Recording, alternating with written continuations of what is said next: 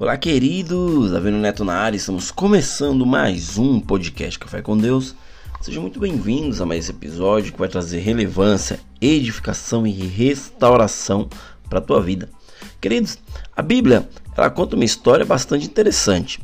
Ela menciona no capítulo 26 de Gênesis, é, e, e, nessa narrativa, que ele diz que Isaac vai até a cidade de Gerá, por conta que veio uma grande fome sobre a terra naquele período.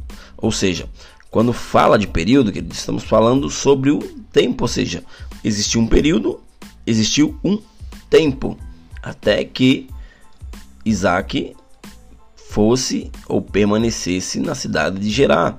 Em Eclesiastes 3.1 diz que há tempo para todas as coisas debaixo dos céus. Existe um tempo, queridos, determinado para tudo.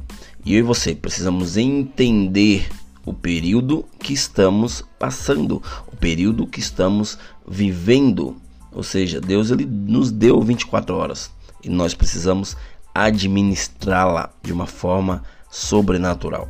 Isaac, queridos, foi guiado por Deus para essa terra, na qual era a principal cidade dos filisteus. Os filisteus, eles eram inimigos do, do, do do povo israelense, ou seja, eles eram inimigo do povo de Deus.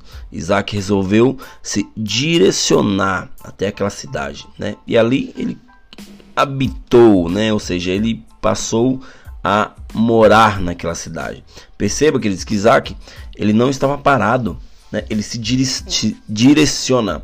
Quando fala em direcionar, ou seja, ele estava caminhando, ele tomou uma atitude, uma decisão e partiu para aquela cidade. Ou seja, Deus, ele quer levantar alguém, né? Deus ele quer te levantar. Porém, você precisa estar em movimento. Você precisa tomar as melhores decisões. Saiba que uma decisão hoje pode mudar o percurso da tua vida amanhã. Uma decisão hoje pode mudar o percurso da tua vida amanhã. Só que essa decisão precisa ser uma decisão sábia, não uma decisão tola. Deus ele quer te dar um direcionamento da parte dele. Isaac, ele vai, né? Sai da terra dele, vai para Gerar, habita naquela cidade e a palavra de Deus diz que ele prospera muito de uma forma extraordinária, causando até inveja aos filisteus que resolve entulhar os poços, né, que anos antes haviam sido abertos por Abraão. Ou seja, queridos, poços eram indispensáveis em qualquer terreno. Eles forneciam todo o sustento para os seres vivos do local, através da água, né? E quanto mais poços alguém tinha naquela época, mais rico a pessoa era. Os filisteus, com muita inveja, que eles expulsaram Isaac né, para um, um lugar no qual, é, é, é, aos olhos dos filisteus, era um lugar ruim. Mas Isaac, mesmo expulso, ele não parou ele cavou mais poços. Os poços de Abraão, que haviam sido tapados após a sua morte, foi cavado novamente. E o primeiro poço que Isaac abriu foi chamado de Ezeque, que significa contenda. Porque teve muita intriga, muita briga por causa desse poço. Né? Ou seja, ali é, é, é tinha muita água. Mas Isaac foi e teve que entregá-lo, porque eles contenderam com aquilo. E, e, em seguida, aqueles Isaac ele abre um segundo poço, né? Isaac ele abre e chama aquele poço de Sitna, que significa inimizade. Ou seja, recebeu esse nome depois de uma luta travada, ou seja, ele lutou para ficar aquele poço. Porém, ele também não ficou com ele. Por isso que ele colocou o nome de Sitna.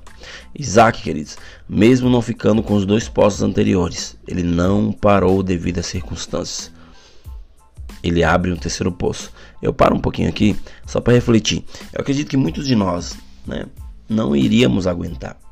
Né? A gente ia cavar, cavar, abrir poços e, e é, iriam vir é, contendas, inimizades e nós iríamos desistir. Isaac não, Isaac ele foi para cima. Isaac ele abriu um terceiro poço e esse terceiro poço foi chamado de Reobote, que significa alargamento foi nomeado assim porque Isaac começou a prosperar e nenhum adversário lutou para tomar aquele poço. E nesse local, Isaac fixou morada. Foi onde as promessas do seu pai Abraão se cumpriram na vida dele. Nós, queridos, temos muitas promessas a serem cumpridas, porém nós precisamos permanecer tomando decisões sábias. Isso me traz algo muito importante para os nossos dias. Talvez muitos de vocês, né, ou até eu, né, é, tenhamos tentado, é, é, é, é algumas pessoas tenham tentado fechar seus poços, frustrar seus sonhos e até mesmo acabar com a sua vida. Mas saiba que você precisa permanecer, precisa insistir, persistir, porque não, não vai ser fácil. Né? Cavar poços significa que as bênçãos do Senhor fluíram mesmo em tempos de crise. Eu falo para você, tá difícil. Apenas cave em outro lugar, mas não desista, insista, porque as águas de Deus irá prosperar na sua vida. Não desanima se alguém te magoou, não desanima. Se alguém é, é, fez algo no qual você não gostou, apenas cave um poço, mas cave em outro lugar. Mas não desista, porque Deus irá cumprir a promessa dele na tua vida. Beleza, queridos? Até o próximo episódio e valeu!